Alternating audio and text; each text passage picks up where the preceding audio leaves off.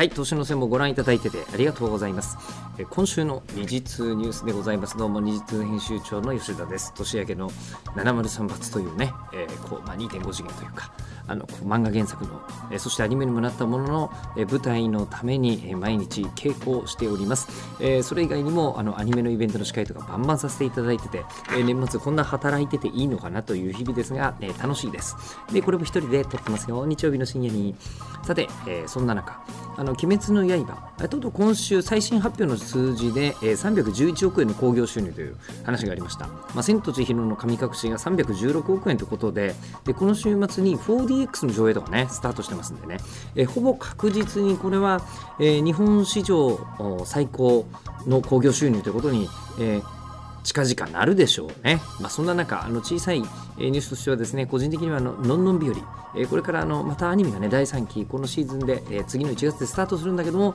同時にあの漫画の原作のあの3ヶ月後の最終回が発表されたり、しておりまして、あ、一つの時代が変わるなというのをどんどん日和で感じております。さて、そんな中、今週の新しく出ていた二次通ニュース、年末にもちょこちょこニュースやっぱあるんですよね。えー、まずはですね、あの、映画大好きポンポさんという非常にこう面白い、えー、漫画があるんです。その方はちょっと味わいの違う映画プロデューサーを主人公にしたね。でこちらが、まあ、映画になるということで、もうこう足立慎吾さんというね、すごいこうキャラクターデザイナーの方が作ってたりとかするんですが、えー、この映画大好きポンポさんの公開延期が発表されました。ね、本来は3月の予定だったんですが、で6月になるという発表ですね。でそして、えー、これはあのちょっと新しい動きとしては A1 ピクチャーズと、えー、アニメーション作家の和睦さん。あの和睦さんというのはこう秒針を噛むとかね、えー、ずっと真夜中でいいのに。えー、もうすごい回数を記録しているミュージックビデオ、え、再生回数を記録しているミュージックビデオありますが、えー、こちらがそのソードアートオンラインとか、えーまあ、そういうものを作ったアニメミュージックビデオ制作プロジェクトを立ち上げるバテンカイトスっていうそうです、えー、これはちょっとした動きになりそうな気もしますね。であとですねあのこう二日の、えー、放送部部長として、まあ、いつも放送にナレーションを入れてくれているあのアイリス久保田美優ちゃんなんですがあのデジタル写真集出してましたね「えー、片道切符」という作品です、えー、でこれわざわざセブ島に行って撮ったみたいな話ですけどなんかあの見たところによるとあの今のところ楽天コボでしかこれあの買えないのかな？でなんかちょっとあのもうちょっと買いやすいといいなと個人的にはあの思っております。さて、で、そんな中ですね、今週のアニメ化情報なんですが、こんな感じです。はい。え、ー、と、聖女の魔力は万能ですという、まあ、ノベルスですね。でこちらはディオメディア制作でアニメーションになるということなんですが、なんかこれは、あの、ちゃんと仕事をしている OL さんが転生してくるというパターン。だそうですでそして、えー、内野舞子さんのスローループ、えー、こちらはあの釣り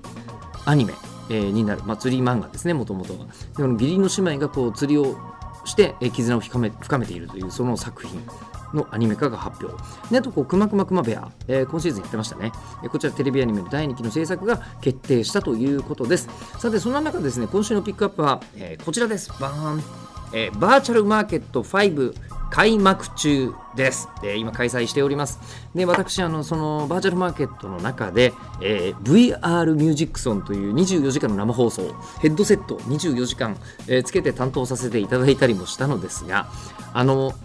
バーチャルマーケット、まあ、なんとかこの二次通では取り上げていますが何をやってるかというと、まあ、バーチャル世界で博覧会やってると思っていただければもうほぼほぼ間違いないです。で、えー、場所的な制約だったりとか、えー、広さの制約とかがないので、まあ、あと姿の制約もないわけですよね。でこうライブイベントやったりとかさまざまなこうブースがあって今回ディズニーとかで出るんですけど、えー、一方で日本でもガンダムの立像がちゃんとこうあったりとかですね、えーまあ、世界中のこう、ね、名所旧跡が、えー、ピサの斜塔があったり自由の女神があったり、まあ、自由すぎる女神って言ってましたけどね、えー、サグラダ・ファミリアあったりみたいなワールドもあったりして、まあ、日本だけでなく海外の方々も来ていてバーチャルマーケット4で80万人の来場があったって言いますから、まあ、今回もっとすごいことになるんだろうなというふうに思うんですけどこれね、えー、この VR ミュージックスを24時間やっている間にもさまざまなあ方がいたんですよ。いろんなねあのこう詳しい方特に今始めている方の中にはミュージシャンだったりとか技術者だったりとかそういう方が本当にたくさんいらっしゃるんですがあのこれね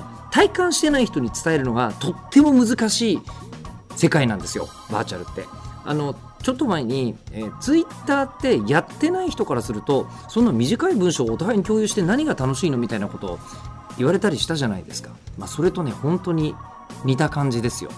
あのバーチャルってなってみればこの快適さ楽しさ新しさっていうのはすぐ伝わるんですけど体験していない人に言うのはなかなか難しいなと思います。でただ一つ確実に言えるのはバーチャルを始めた人でバーチャルをやめたくなっている人はほとんどいません。ね、これってもうメディアが SNS に乗り込んでいった時と似てるなと、えつくづく思います、えちなみにその時にね例えば Twitter と Facebook と、えー、Instagram とあっていや私あのこう Twitter はやってないんですよ Instagram だけみたいな人がいるみたいに、えーそういうことになる。VR チャットはやってますけど、えー私はあのこうクラスターはあんまりやってませんとかですね。そういうことになる可能性は十二分にあります。だからあの大体 Twitter とか Instagram ってまとめて言うとこう SNS っていうでしょ？でこのあのこうバーチャルな世界でコミュニティが築かれているものをメタバースっていう言葉があるんですが、まあ、メタバースは、えー確実に、えー来ますまあでも未来はまだらにやってくる。これも二次通でよく言ってますけどね。来年来るのか、10年後に来るのかわからないけど、来ることだけは間違いないです。ただ、えーそこでね、あのこう出入りしている人たちの状況を見ていると、あの、2008年から9年頃のツイッターにとても近い状況に今あるなと思います。まあ、事実2008年2009年頃にツイッターやってた人たちが今バーチャルやってるなっていう、まあ、キーパーソンがかなり集まってるなという感じも同時にするんですけどね、えーなのでこの年末年始あのなかなか外出られないじゃないですか、えーだったら私バーチャル行ってみるのありだと思いますよ。ちなみにバーチャルマーケットは VR チャットっていうサービス。えー実は普通の PC で、えー 3D ゲームをやるみたいな入り方もできますのでまあねヘッドセットかぶった時のこう体感とはだいぶ違うんですけどあの見てみることはできますので、えー一度体験してみるのはおすすめです。ということで、えー本年もご愛顧いろいろとありがとうございました。なんだかんだで休まず半年続けましたね、えーこの、あのー収録の方も。ということで、えー二次通ニュースもまだしばらく、えーと続けたいと思ってますけどあの反響なかったらやめちゃうかもしれないんで反響よかったらください。はい、えー今週の二次通ニュースでした。来年もよろしくお願いします。